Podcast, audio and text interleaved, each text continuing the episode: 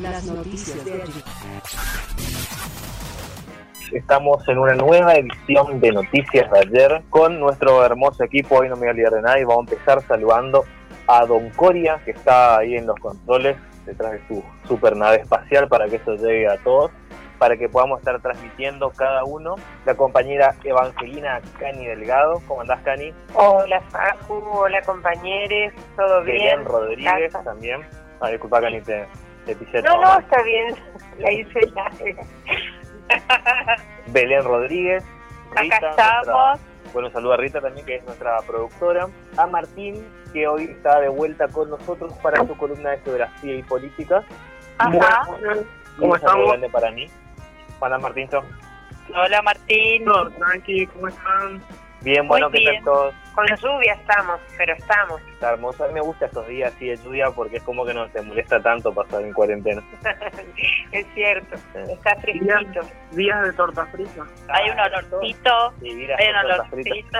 A mí me ganó la fiesta, así que no me puse, no me puse la 10. Bueno, vamos a empezar un poco, bueno, eh, como siempre, aclarando. Este es el programa 108 de Noticias de ayer y es el día 1626 de la privación de Milagros Salas de su libertad. La primer presa política que ha tenido el macrismo y que se ha ido el macrismo, pero los presos políticos quedaron todavía. No es la única, pero es la más emblemática. Tenemos un invitado, Belén, para la segunda parte. ¿No querés vender un poco al invitado que trajiste? El invitado que después de las 19 horas no va a compartir con nosotros una entrevista acá en el Noticias de ayer. Él es eh, José Luis eh, Libolti, él es eh, es el referente de la Federación Nacional Campesina, este, una línea interna de la Federación Agraria que también nos va a contar, o sea, seguimos en la en la línea, como dice nuestro flyer, seguimos manija con la apropiación de Vicentín así que nos va a poder hacer este, aportar más reflexiones al respecto de esta iniciativa política del gobierno nacional. Bien, buenísimo. Entonces vamos a tener la segunda parte del programa a partir de las 19. Ayer fue eh, 28 de junio y fue el Día Internacional por el Orgullo LGBTIQ+. Y en torno a eso, bueno, nuestra gran columnista de, la cultura tiene preparado algo para eso. Eh, yo tenía una pequeña mención que quería hacer para arrancar el programa de una figura que a mí me... que es Marcia P. Johnson, y me parecía interesante poder nombrarla así como arrancar de... Es una mujer que porque es para mí emblemática. Por un lado tuvo mucha participación política en, en lo que fueron los disturbios de Stonewall, fue lo que puso esta fecha emblemática, que es un, un enfrentamiento que hubo con la comunidad gay eh, contra la policía. Aparte de ser una de las principales que en, esa, en lo que fue enfrentamiento, tiene ciertas características que la hacen especial y que a lo largo del tiempo yo creo que ha sido se ha invisibilizado su figura es norteamericana y negra es travesti, trans y bisexual y aparte eh, era trabajadora sexual ella tiene demasiadas categorías que la excluyen de este sistema mujer, negra, gay, trans, trabajadora sexual, todo lo que se puede imaginar uno. Es más, si estuviera en Argentina seguramente también sería peronista, porque y yo creo que en estas fechas que por un lado se, inter- se hacen muy internacionales y también se transforman en un producto, uno no tiene que agarrar y dejar de recordar aquellos íconos que le aplican el valor político que hace que realmente sea importante recordar esto. Así que bueno, un saludo para la compañera Marcia. Las noticias de que es como la recopilación de, de muchos de mis escritos de poesía, pero también desde la necesidad de ser más autónoma. Yo soy una activista travesti autónoma y hago alianzas con diversidad de organizaciones, pero no tengo una organización propia. No me interesa a mí eh, ejercer poder sobre nadie y que nadie lo ejerza sobre mí. Eh, por lo tanto, entonces problematizo la forma en que en Chile hemos, nos hemos organizado y entonces em, tenía una necesidad de, después de estas dos obras, eh, instalarme en otro lugar, no solamente crear, sino que también capitalizar esa creación, capitalizar la poesía y que eso significara em, hablar sobre mis recursos. Eh, para mí fue clave eh, y revolucionario transformador escuchar que aquí en, en Buenos Aires, en Argentina, se estaba hablando de que reconocer es reparar y se estaba hablando de un cupo laboral. Eh, o sea, enfrentar que necesitamos una movilización social, que las estructuras se haga cargo de que además de recibir educación, eh, nos den puestos de trabajo para salir de los lugares marginales en que estamos, en que se nos ha instalado, en que se nos ha precarizado y comenzar a hablar de derechos laborales, de tener derecho a la, salud, de tener derecho a las vacaciones, de tener derecho a, ahorrar, ¿ya? de tener derecho a comprar nuestra propia casa. Por lo tanto, entonces yo necesito capitalizar que todo este esfuerzo, que todo este activismo no le huya a la, discusión sobre el dinero, ¿ya? Porque a mí en Chile hasta hace poco eh, el activismo me había empobrecido. Y por lo tanto entonces ese empobrecimiento había significado implicaciones de mi salud. Eh, entonces por lo, por lo tanto tengo que hacerme cargo. Y entonces este esfuerzo por hacer esta obra quiere poner en la palestra ya en la mesa que nosotros tenemos que hablar más fuertemente, que el feminismo tiene que hablar fuertemente y que el feminismo debe ser obligado por nosotras a hablar sobre los movimientos del dinero. En Chile hay una pregunta maravillosa sobre el dinero, eh, que es, ¿dónde está el dinero de las travestis? ¿Dónde? Que alguien nos diga dónde está nuestro dinero Ah, por lo tanto, entonces, esta propuesta em, es también la motivación de que hablemos de esto y que esta conversación y estas reflexiones em, la tomen muchos activismos de toda Latinoamérica porque estamos todas en la misma situación, siempre cada vez más pobre y siempre siendo la carne más barata del mercado. Impresionantes definiciones la de la de esta compañera yo estuve, estuve, acá viendo algunas algunas expresiones y Estoy. ¡Eh! Apareciste, has vuelto. Seguí, seguí si querés, Belén. No, que quería sumar a, un, a algunas expresiones, algunos fragmentos este, textuales de la declaración que se hizo ayer, 28 de junio, del Grupo Laburantes Diverses y Disidentes de la CTA de los Trabajadores, este, que bueno, que son definiciones muy oportunas que hacen a la, a la, bueno, que hacen a una agenda política, política sindical eh, muy, muy presente, muy actual en los debates tanto legislativos como los debates sociales, que bueno, que esperamos que sean que sean parte de las discusiones y las negociaciones respecto a condiciones de trabajo y, y inclusión laboral eh, en toda mesa de negociación, ¿no? Y quería, bueno, compartir con ustedes algunos fragmentos de este documento que me parece que recoge mucho de muchas de las necesidades de, en materia de reparación, ¿no? A, a, una comunidad que ha sido siempre, que ha sido históricamente excluida del acceso a los derechos, fundamentalmente el derecho al trabajo. Y parte de este fragmento, por ejemplo, dice, nosotras, nosotres, lesbianas, gays, maricas, bisexuales, travestis, trans, no binarias, que a su vez somos trabajadores, representantes y referentes gremiales, diversos y disidentes de la Argentina, fuimos históricamente construyendo nuestras identidades interpelando a la sociedad heterosis patriarcal, desde nuestros deseos y nuestros modos de amar que sin lugar a dudas son políticos. Por eso este 28 de junio es un símbolo y una oportunidad.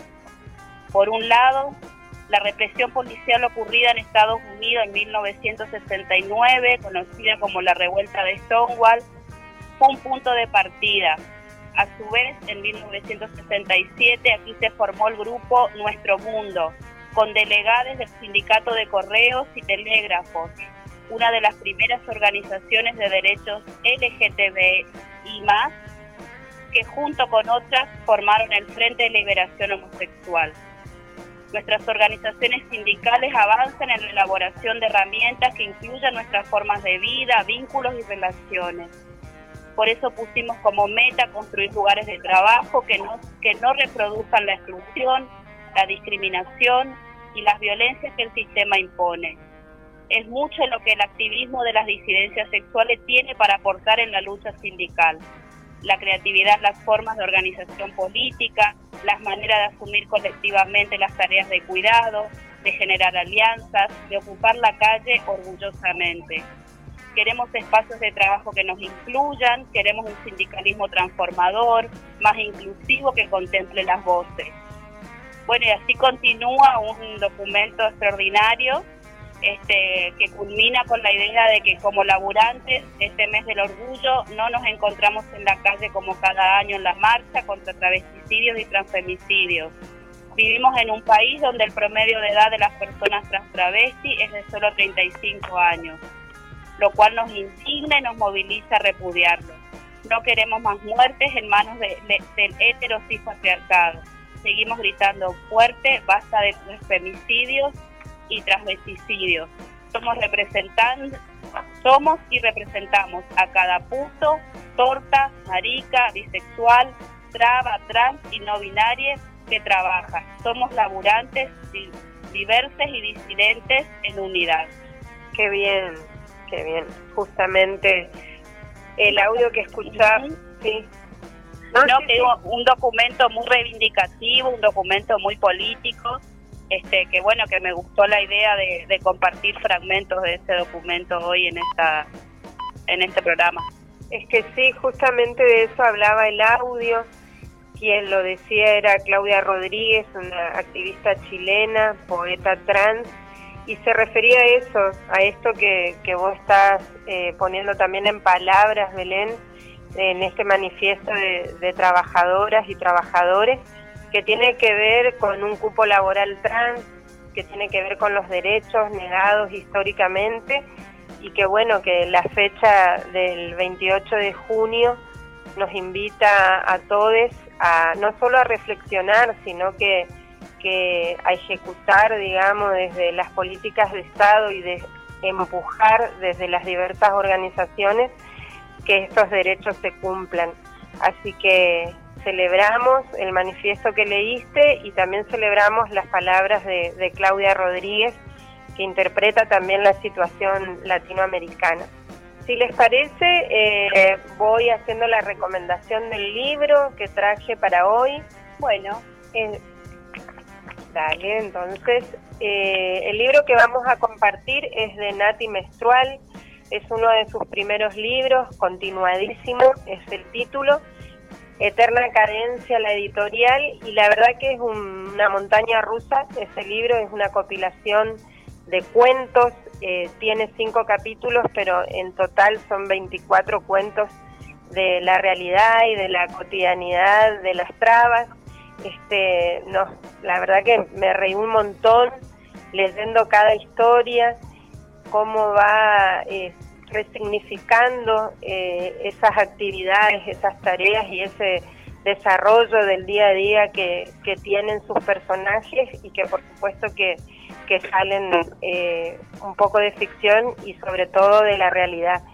Lo que hace Nati en, en, su narrativa y que me parece muy, muy esencial es eh, cómo van enfrentando la vida y no deja de lado para nada ese ejercicio de la prostitución como la única salida y como la única posibilidad que tiene la comunidad para poder desarrollarse.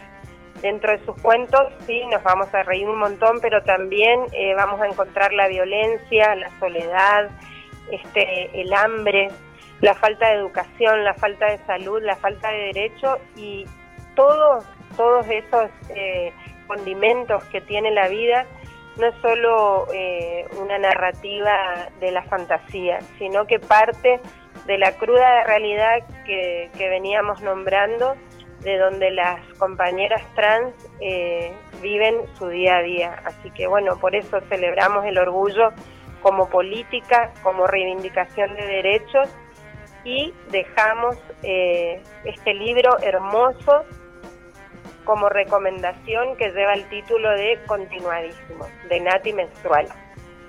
Genial.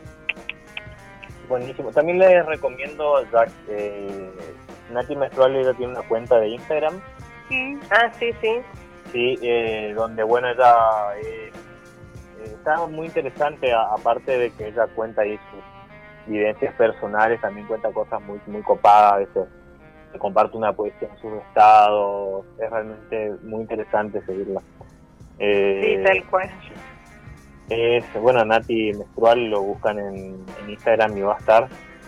Aparte de ser escritora, ella también es diseñadora textil, así que tiene unas remeras y unos objetos ahí muy muy copados de, de poder mirar y adquirirlos. Y el audio lo traje de una serie de entrevistas que la podemos encontrar en YouTube, también es la recomendación del día, y tiene que ver con la Universidad Sarmiento, de la universidad que tiene un canal llamado UniTV, y ahí están estas entrevistas que se llaman Ruinas, Diálogos Sudacas desde el fracaso. Así que bueno, la UniTV tiene excelentes programaciones, así que pueden chusmear ahí, espiar, espiar y enterarse de, su programación. Otro de los eh, de las recomendaciones que quiero hacer en este mismo canal tiene que ver con unas clases públicas de Alcira Argumedo que trata de la rebelión negra e indígena en Haití y en el Alto Perú. Así que espíen que, que le- y quédense con lo que más le guste. Excelentes recomendaciones. bueno, gracias. El poder quiere que olvides. Nosotros queremos que recuerdes.